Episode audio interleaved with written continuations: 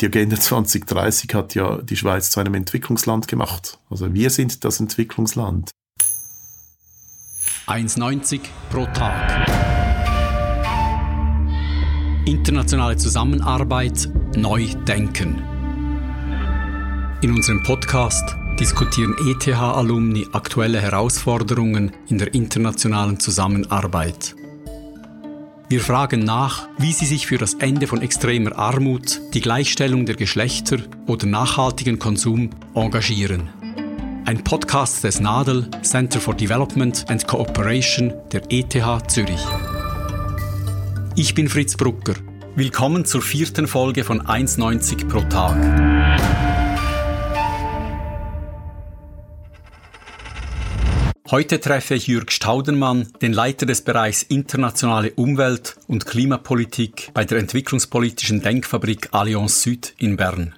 Wir reden darüber, ob es richtig ist, Gelder aus der Entwicklungszusammenarbeit für die Bewältigung des Klimawandels zu verwenden. Darüber, wie groß der Beitrag der Schweiz an diesen internationalen Bemühungen sein sollte. Und wir fragen, was die Politik von der Corona-Pandemie für die Erreichung der Klimaziele lernen kann. Jürg, herzlich willkommen. Danke, dass du dir Zeit nimmst. Ja, sehr gerne. Danke vielmals für die Einladung. Das Vergnügen ist auf meiner Seite. Das Ringen um die richtigen Maßnahmen gegen die Covid-19-Pandemie dominiert zurzeit das politische Tagesgeschäft. Dadurch scheint die Klimadiskussion in den Hintergrund getreten zu sein. Siehst du etwas, was man aus der Diskussion und Antwort auf die Pandemie für den Umgang mit der Klimaerwärmung lernen kann? Ja, da gäbe es sehr vieles, was man lernen könnte. Da sind einmal die Parallelen, also dass man daraus lernen, gelernt hat oder gesehen hat, dass Vorsorge, Prävention sehr viel schlauer ist, als im Notfall äh, Maßnahmen ergreifen zu müssen. Es ist meistens auch günstiger. Das ist in der Klimakrise genauso. Also wenn wir uns jetzt beherzt quasi wappnen würden und wirklich auch die Klimakrise verhindern oder einschränken würden, statt einfach zuzuwarten. Da gäbe es vieles, das man lernen kann. Aber auch, dass es möglich ist, grundsätzlich eben auch Maßnahmen zu ergreifen, wenn es nötig ist, die, die halt, die halt ein bisschen auch schmerzen oder die auch ein bisschen über das hinausgehen, ähm, was man so, was man so im Alltag, was man sonst so bequemerweise macht in der Politik. Also da gäbe es vieles, was man lernen kann. Und gleichzeitig gibt es natürlich auch große Unterschiede zwischen den zwei Krisen in dem Sinn. Also, wenn ich dir zuhöre, dann kann man sagen, ist der Leidensdruck einfach nicht groß genug. Vielleicht ist es das, wobei das ist immer sehr relativ. Wir bei uns, ja, wir, wir spüren noch herzlich wenig von der Klimakrise. Und es gibt ja auch die, die finden, es ist ja schön, wenn es schön langer Sommer ist und so weiter. Für andere Leute, vor allem in den ärmeren Ländern, die jetzt schon in einer schwierigeren Klimaregion auch leben, ist es natürlich der Leidensdruck jetzt schon sehr groß. Aber das ist eben, wie du sagst, ist weit weg oder es ist eben nicht unmittelbar spürbar. Und deshalb ist auch die Angst davor oder der Respekt vor, vor, vor der Klimakrise nicht zu vergleichen mit dem anfänglichen, zumindest mit dem anfänglichen Respekt vor der Epidemie oder der Pandemie. Es gibt jetzt aber auch Stimmen, die vor allem die Chancen betonen, welche diese Klimakrise beinhalten würde. Mit dem habe ich sehr Mühe, weil ich, ich sehe nicht, wo dass da Chancen ähm, sein sollen. Wirklich nicht. Also das abgesehen von vielleicht wirtschaftlichen, kurzfristigen Gewinnen. Es gibt ja immer Gewinner, auch in Krisen und Katastrophen. Nein, also von Chancen ist da überhaupt nichts zu sehen. Im Gegenteil, also gerade eben, das ist wieder eine, eine Sichtweise auch von, wahrscheinlich von unserer Seite. Wir sind privilegiert in unseren Breitengraden. Bei uns hat es noch viel Spielraum und wir haben die, die Möglichkeiten, uns zu wappnen gegen Hochwasser, gegen Dürren und so weiter. In, in den meisten anderen Ländern ist das nicht so. Also wenn man schon klimatologisch am, am Limit lebt und darauf angewiesen auf das bisschen Regen, das kommt zu einer bestimmten Zeit, dann, äh, dann sieht man ganz sicher keine Chancen, wenn sich das noch verändert. Allianz Süd ist ja die Denkfabrik der großen Schweizer Hilfswerke und der Fokus deiner Arbeit liegt damit automatisch auch auf den Auswirkungen der Klimaerwärmung auf diejenigen Länder und Menschen, die am wenigsten zum Klimawandel beigetragen haben, aber am meisten von den Auswirkungen betroffen sind. Und in diesem Zusammenhang ist Klimagerechtigkeit ein Schlagwort, das immer wieder verwendet wird. Was müssen wir darunter verstehen? Klimagerechtigkeit beinhaltet verschiedene Aspekte oder hat verschiedene Seiten. Es geht einmal darum, dass die Ursachen und auch oder die, die Verursacher und die Betroffenen sehr, sehr unterschiedlich sind. Also das heißt, wir, wir im Westen haben zu 70, 80, 90 Prozent sind verantwortlich für die Klimakrise, für die Veränderungen. Die Leidtragenden sind diejenigen, die jetzt schon am Armutslimit leben, die jetzt schon eben betroffen sind auch von prekären Lebenssituationen. Es ist nichts als gerecht, wenn wir wirklich die großen Schritte machen und jetzt schnell und rasch handeln und etwas gegen die Klimakrise unternehmen. Aber Klimagerechtigkeit hat auch noch andere Dimensionen, die, die Generationengerechtigkeit. Das ist das, was jetzt natürlich mit der Klimabewegung auch auf der Straße sehr populär geworden ist oder in den Vordergrund gerückt ist. Also quasi, was wir heute anrichten haben, unsere Kinder und Kindeskinder auszubaden. Es gibt diese, diese Art von Gerechtigkeit und meistens wird dann auch noch über Migration und das, das Thema Loss and Damage, also die Schäden und Verluste der Klimakrise gesprochen. Also quasi die Leute, die jetzt schon wenig haben und eben durch unser Lebensstil auch noch Ländereien verlieren, ihre Lebensgrundlage verlieren und sich auf Flucht begeben müssen. Also, und gerecht wäre dort eben auch, wenn wir dafür sorgen, dass die Leute eine, Perspektive bekommen, wohin sie gehen können.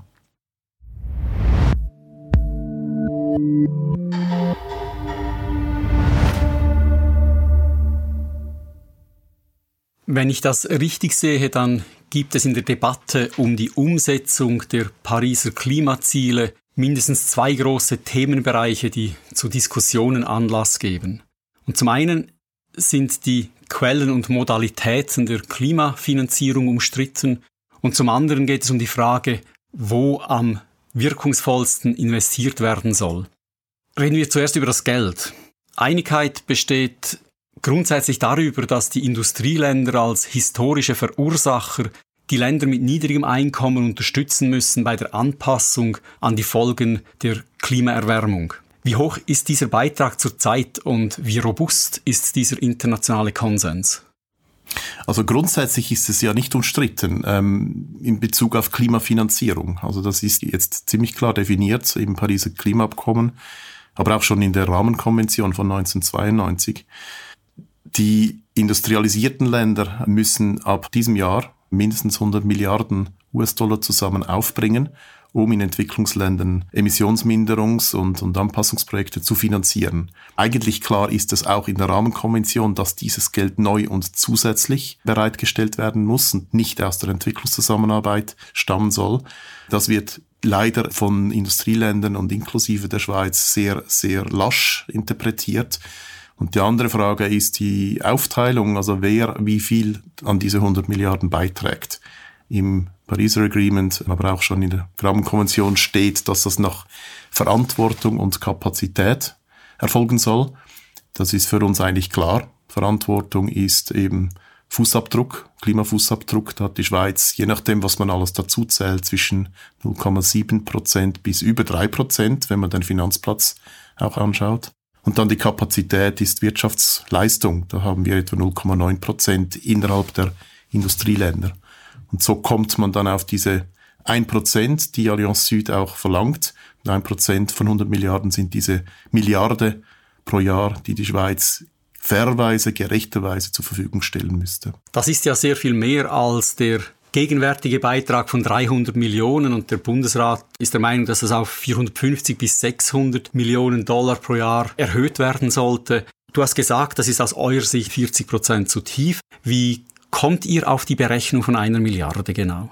Das ist eben dieses eine Prozent, die die Schweiz quasi in, in Verantwortung und in auch von der Kapazität her quasi beisteuern muss. Das berücksichtigt noch nicht mal wirklich die historische Verantwortung auch.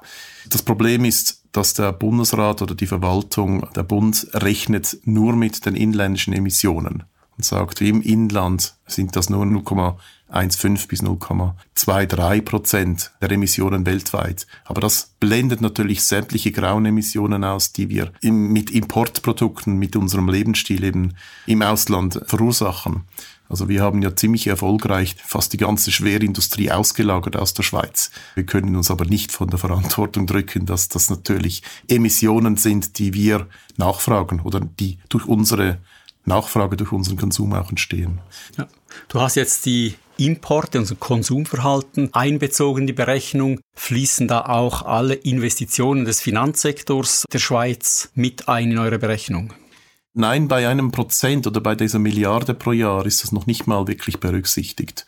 Ähm, der Finanzplatz der Schweiz oder die Investitionen, die über den Finanzplatz der Schweiz getätigt werden weltweit, die verursachen etwa ein 22-faches der Emissionen, die innerhalb der Schweizer Landesgrenzen entstehen. Also das ist dann nochmals eine ganz andere Liga. Jetzt kann man einwenden, gut, die Investitionen über den Schweizer Finanzplatz, das ist nicht alles in der Verantwortung direkt der Schweiz oder von Schweizer Unternehmen und der Bevölkerung. Kann man so sagen, dann, ähm, wenn man dann die Hälfte nimmt, und das, das sind Schätzungen, die wir auch in der Klimaallianz gemacht haben, die Hälfte wäre quasi direkt in unserer Verantwortung und könnte man auch wirklich direkt beeinflussen mit Schweizer Politik, dann sind wir immer noch bei eben beim zwei-, dreifachen dieser Milliarde, die, die eigentlich die Schweiz gerechterweise bereitstellen oder mobilisieren müsste. Neben der Berechnung, du hast es schon erwähnt, ist auch umstritten, woher das Geld für den Beitrag der Schweiz kommen soll. Bisher wird der gesamte Beitrag der öffentlichen Hand aus dem Rahmenkredit genommen, der für die internationale Zusammenarbeit von DEZA und SECO bestimmt ist. Das Argument ist, dass Klimainvestitionen auch die Armut bekämpfen, aber aus Sicht vieler Entwicklungsorganisationen, auch der Allianz Süd, droht hier ein Zielkonflikt und sie fordern neue und zusätzliche Geldquellen. Wo genau liegt hier der Zielkonflikt? Eigentlich ganz einfach im, im Ziel oder im Zweck dieser, dieser zwei Instrumente. Das eine ist Entwicklungszusammenarbeit, da ist der Zweck und das Ziel ist Reduktion von Armut und Ungleichheit. Da geht es wirklich darum, unmittelbar die Lebensumstände, die Grundlagen zu verbessern, den Ärmsten und und auch den Unprivilegiertesten im Süden wirklich bessere Perspektiven zu geben. Bei der Klimafinanzierung, bei Klimaprojekten ist das Ziel einfach anders. Dort geht es darum, Emissionen zu reduzieren. Und das macht man am effizientesten nicht in den ärmsten Regionen der Welt. Das macht man dort, wo wirklich viele Emissionen anfallen und wo man das wirklich effizient auch bekämpfen kann. Nicht jeder Franken der investiert wird in ein Klimaprojekt, reduziert auch Armut. Und wenn man das Geld aus der Entwicklungszusammenarbeit zur Erfüllung des Pariser Klimaabkommens benutzt, dann fehlt das halt irgendwo sonst ähm, in der Entwicklungszusammenarbeit. Woher soll denn das zusätzliche Geld, das neue Geld kommen? Wir finden, es wäre am sinnvollsten und am gerechtesten, wenn es von dort kommt, wo auch die meisten Emissionen verursacht werden. Wenn ich auf großem Klimafuß lebe, dann soll ich auch zur Kasse gebeten werden, ähm, um Schäden zu vermeiden oder eben um, um irgendwo sonst die Auswirkungen zu mildern. Also für das Verursacherprinzip würde heißen, klar, Abgaben, CO2-Abgaben, Flugticketabgabe etc., diese Gelder könnte man einsetzen für internationale Klimafinanzierung. Das wäre klimagerecht. Zurzeit werden diese Abgaben ja nicht äh, in die Klimafinanzierung investiert. Wie sieht die Unterstützung in der Politik oder in der Verwaltung aus für euren Vorschlag? Gibt es verschiedene Strömungen. Also im Grunde genommen haben wir ja schon etwas erreicht. Das neue CO2-Gesetz, dort gibt es ja jetzt eben eine Flugticketabgabe zum Beispiel oder es gibt die CO2-Abgabe, die bestand schon vorher auf Heizöl und auf Brennstoffen. Es werden auch Sanktionen wird es geben, wenn Auto importiert werden, die nicht den, den Vorschriften entsprechen etc. Diese Gelder werden zum Teil jetzt schon, das wird jetzt besprochen, in einem Klimafonds gesammelt und damit verschiedenste Sachen auch finanziert.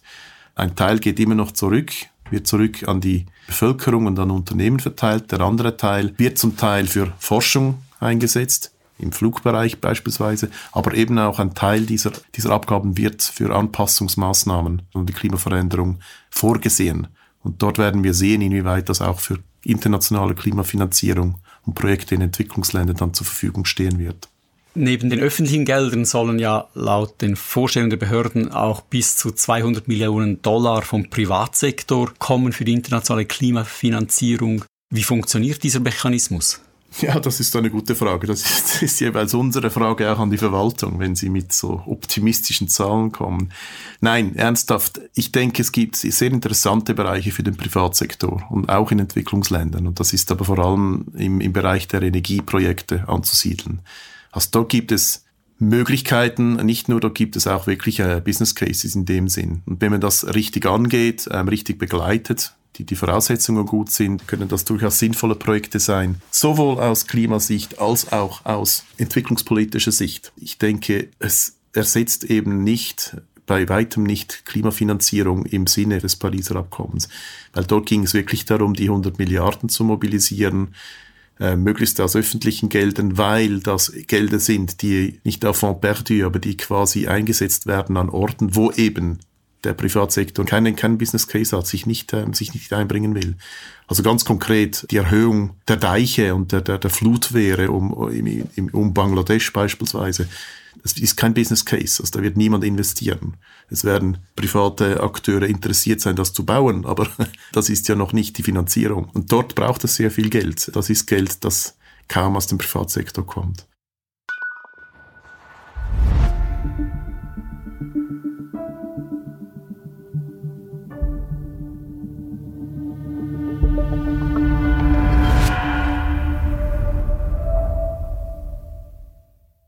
Einige persönliche Fragen, Jürg, und die Bitte um kurze Antworten. Du bezeichnest dich auf deinem LinkedIn-Profil als Lobbyist. Was ist die wichtigste Eigenschaft oder Fähigkeit eines erfolgreichen Lobbyisten? Ich denke, das ist mal die richtige Sprache, die richtige Kommunikationskanäle zu finden, aber auch das Zuhören und wirklich zu verstehen, um was es denjenigen geht, bei denen man eine Veränderung herbeiführen möchte oder eine Idee platzieren möchte. Von Hause aus bist du Umweltnaturwissenschaftler und arbeitest jetzt in der Politik.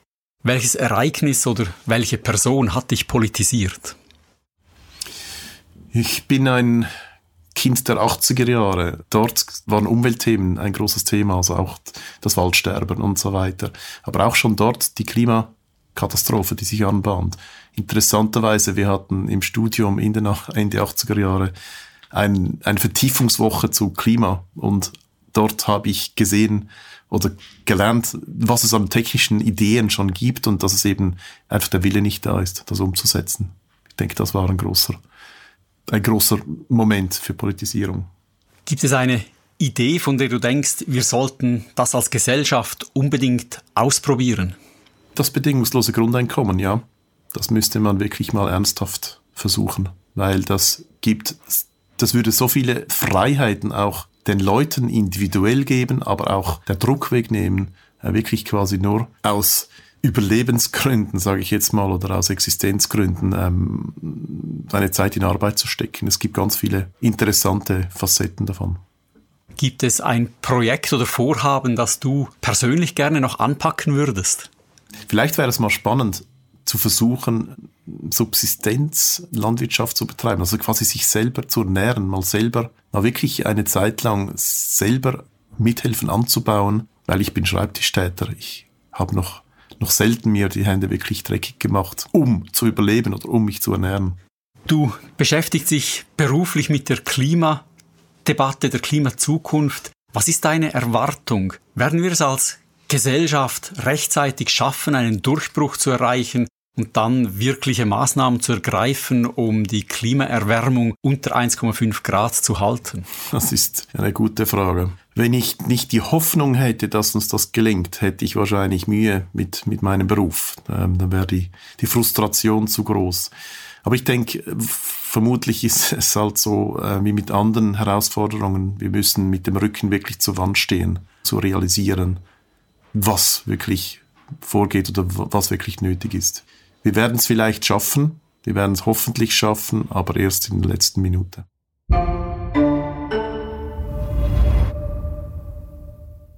Schauen wir noch auf die zweite Debatte. Du hast es bereits erwähnt, Klimaprojekte können entweder helfen, die lokalen Folgen der Erwärmung abzufedern oder darauf abzielen, den Ausstoß von Treibhausgasen zu minimieren. In ärmeren Ländern geht es vor allem um die Anpassung. Wie schätzt du die Lage der Schweizer Entwicklungsorganisationen ein? Sind die heute in der Lage, die Herausforderung des Klimawandels in ihrer Arbeit anzugehen? Ich denke, die machen eine sehr gute Arbeit, ja, soweit ich es beurteilen kann, was ich sehe. Sowohl die NGOs, die Entwicklungsorganisationen als auch die Schweiz selber da ist sehr vieles unterwegs. Also begonnen beim Mainstreaming von, von Klimathemen, also dass man die ganzen Entwicklungsvorhaben absichert gegen Klimaveränderungen oder so quasi in die Zukunft auch denkt. Mal abgesehen davon natürlich, dass Entwicklungsprojekte nicht weiter ähm, die, die Klimakrise verschärfen sollen. Aber ich glaube, da sind wir auf gutem Weg. Wenn es darum geht, dann wirklich echte und wirklich weitreichende Anpassung Resilienzprojekte zu betreiben oder durchzuführen, gibt es auch sehr gute Projekte, nur dort kommt dann eben wieder die Frage der Finanzierung. Das ist immer das Gleiche. Also dort fehlen die zusätzlichen finanziellen Mittel, um die inkrementellen Kosten, die das verursacht, zu bezahlen. Also beispielsweise, wenn eine Schule gebaut wird, wenn die auch, auch zukünftigen Stürmen ähm, standhalten soll, die, die, die eben durch die Klimaveränderung zunehmen werden, braucht es Verstärkungen, braucht es eine andere Bauart, die oft mit Mehrkosten verbunden ist. Und diese inkrementellen Kosten, das wäre die Idee der Klimafinanzierung, die werden dann eben aus dem gleichen Budget oder müssen aus dem gleichen Budget bezahlt werden. Das heißt, es gibt weniger Schulen. Das ist eine einfache Rechnung. Die Finanzierung ist einfach immer die Gretchenfrage. Jürg, du hast vor deiner Arbeit bei Allianz Süd selber in Entwicklungsprojekten in verschiedenen Ländern gearbeitet und Umweltdossier und Wasserprojekte betreut. Wo liegen aufgrund deiner eigenen Erfahrung die Schwierigkeiten bei der Implementierung von Klimaprojekten? An gewissen Orten ist es kein Problem oder die Hürden für Klimaprojekte für die Implementierung beispielsweise in, in, in Ländern wie Bangladesch, das ich schon erwähnt habe. Dort bezweifelt niemand mehr, was die Klimaveränderung für Folgen hat. Ähm, in anderen Regionen ist es das gleiche wie bei uns. Also das ist nicht so unmittelbar spürbar. Man, man gewöhnt sich langsam daran, an die, an die sich verändernden Klimabedingungen, also wie der, der Frosch im, im kochenden Wasser, um dieses Beispiel zu nennen. Das ist eben anders als bei der Corona-Krise. Dort kam es auf einmal und kam plötzlich und hat uns ähm, äh, überwältigt in dem Sinn. Und dann hat man es ernst genommen und hat wirklich gesehen, doch, wir müssen das machen. Und gleichzeitig, wenn wir schon diesen, diesen, diese Parallelen nochmals ziehen, auch bei der Corona-Krise, es liegt ja fast, es liegt ein bisschen in der Luft, dass eine gewisse Fatigue sich einstellt. Also man hat langsam genug von dieser Krise. Es gibt so diese, zum Teil skurrilen Gegenbewegungen gegen Maßnahmen gegen die, die Pandemie.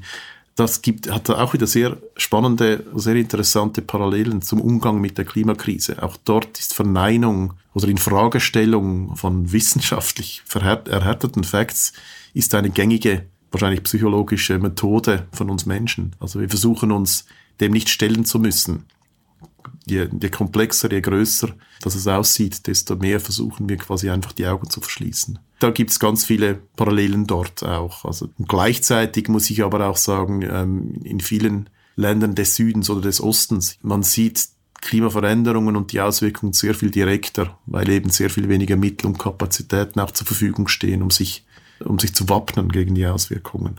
Also es wird, ich denke, im Allgemeinen ernster genommen weil es sehr viel mehr, sehr viel direkter spürbar ist in Entwicklungsländern als bei uns.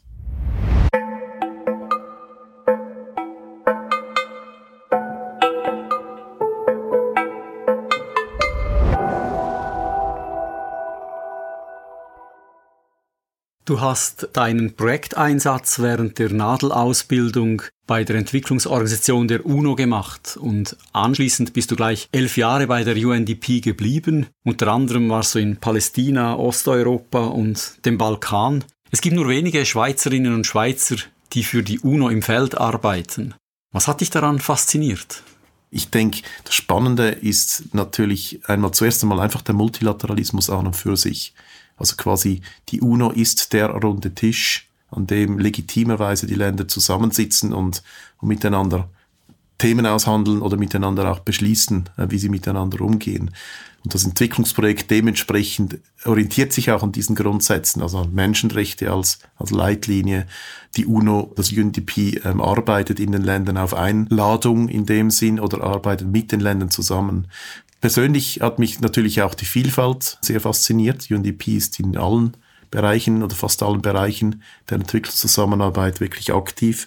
Ich fand es sehr spannend, auch die Vielfalt der Akteure und der Partner. UNDP macht alleine wenig Projekte, sondern arbeitet mit lokalen NGOs zusammen und gleichzeitig auf der Regierungsebene, also quasi diesen, nicht Spagat, aber diese Brücke zu schlagen zwischen dem sehr politischen, zwischen der, der Regierungsebene und, und dem lokalen und, und der, den NGOs vor Ort, das fand ich enorm spannend. Heute ist die Politik dein Arbeitsfeld, die Politik in der Schweiz und auf der globalen Ebene. Vermisst du manchmal die Arbeit an ganz konkreten Projekten? Ja, natürlich, manchmal, aber auch, also ja und nein, es hat beides. Das logisch, seit wir wieder in der Schweiz sind, ich vermisse natürlich die Nähe zum Feld, wenn man das so sagen will, zum Thema. Die Faszination der anderen Kulturen und so weiter, das ist, das fehlt ein bisschen. Die Schweiz ist doch sehr eng und klein in dem Sinn. Und gleichzeitig ist es aber auch einfach ein neuer Lebensabschnitt und Berufsabschnitt. Ich finde es spannend, wirklich aus diesen Erfahrungen auch schöpfen zu können in der Diskussion und im Umgang mit, mit politischen Akteuren in der Schweiz. Die politischen Entscheide, die in Industrieländern gefällt werden, haben immer auch beabsichtigte und oft auch unbeabsichtigte Auswirkungen auf Entwicklungsländer. Wird die Bedeutung der politischen Entscheide in den Industrieländern deswegen zunehmen, wenn wir die Erreichung der Agenda 2030 anstreben? Wir müssen unserem, unserem quasi der Außenwelt, sage ich jetzt mal so, als, als Schweiz oder als, als äh, industrialisierte Länder, wir müssen dem sehr viel mehr Bedeutung zumessen. Das geht gar nicht anders. Die Welt ist ja ein Dorf und nicht nur IT-mäßig, nicht nur kommunikationsmäßig, sondern es ist eben ein Dorf auch in Bezug auf die Auswirkungen. Also gerade im Klimabereich ist das offensichtlich. Auch bei Corona war es offensichtlich. Es, es gibt keine Welt, die nur die Schweiz beinhaltet. Die Welt beinhaltet eben auch unsere, unser Fußabdruck, unsere, unsere, unseren Impact über die Grenzen hinaus. Also das ist ganz klar. Das, das ist das eine. Das andere ist, die Agenda 2030 hat ja die Schweiz zu einem Entwicklungsland gemacht. Also wir sind das Entwicklungsland. Wir in der westlichen Welt müssen uns sehr viel mehr weiterentwickeln, wenn, wenn wir wenn wir wirklich eine nachhaltige, eine lebensfähige, einen lebensfähigen Planeten auch erhalten wollen. Also ich denke, auch dieser Perspektivenwechsel ist sehr wichtig. Im politischen Diskurs werden im Moment ja auch immer öfter technische Lösungen ins Spiel gebracht, zum Beispiel das Speichern von CO2 im Untergrund und der Bau von Pipelines hin zu diesen Lagerstätten. Falls das überhaupt funktioniert, würde das den Ländern mit niedrigem und mittleren Einkommen irgendwelche Vorteile bringen? Ich denke, also wichtig ist schon mal, was du gesagt hast, falls das überhaupt mal jemals irgendwie Sinn macht und zum Klappen kommt und vor allem auch auch wirklich eine Art ist, ähm, mit Emissionen oder mit, mit Treibhausgasen umzugehen, in, auf der längeren Zeitskala. Also das sind groß, zuerst mal große Fragezeichen. Das ist ein Ansatz, das ist sehr typisch für uns in, in der westlichen oder in der, der sehr technischen ähm, industrialisierten Welt, dass wir quasi versuchen, End-of-Pipe-Lösungen jetzt zu propagieren. Plötzlich bekommt das sehr viel Aufwand. Vielleicht auch ein bisschen aus der Einsicht heraus, dass wir wirklich ziemlich hinten rein sind im Zeitplan, wie wir mit Emissionsminderung ähm, umgehen müssen. Solche technischen, hochtechnischen Projekte, also wirklich CO2 aus der Luft abzuscheiden und das irgendwo zu verlochen, sage ich jetzt mal so, das kann nur immer die, Last Resort ähm, Option sein. Das kann nur immer das Letzte sein, was man machen kann. Es ist ja sehr viel einfacher, wirklich die CO2-Emissionen aus der fossilen Energien ähm, zu unterbinden. Und da gibt's immer noch die Treibhausgase, die eben nicht reduzierbar sind, aus Landwirtschaft und so weiter. Dort muss man sich etwas einfallen lassen. Aber diese hochtechnischen Lösungen sind ganz sicher keine Lösungen für, für Entwicklungs- oder auch Middle-Income-Countries. Kommt dazu, dass dort eben schon die Emissionen enorm viel niedriger sind pro Kopf. Man muss immer pro Kopf das auch anschauen. Also es geht darum, dass wir unsere Emissionen so rasch wie möglich senken, auf Null bringen. Es gibt kein Netto, es gibt keine Kompensationsmöglichkeiten mehr in einer Pariser Welt, weil alle Länder, die ganze Welt die Emissionen auf Null bringen muss. Und wenn dann solche technischen CO2-Versenkungsmaßnahmen dann noch in Betracht gezogen werden, dann höchstens in eben in der westlichen Welt bei uns, aber sicher nicht in Entwicklungsländern. Gut, sehr vielen Dank. Gerne. Das war 1,90 pro Tag. Heute zu Gast Jürg Staudenmann, Experte für Klimapolitik bei der Allianz Süd.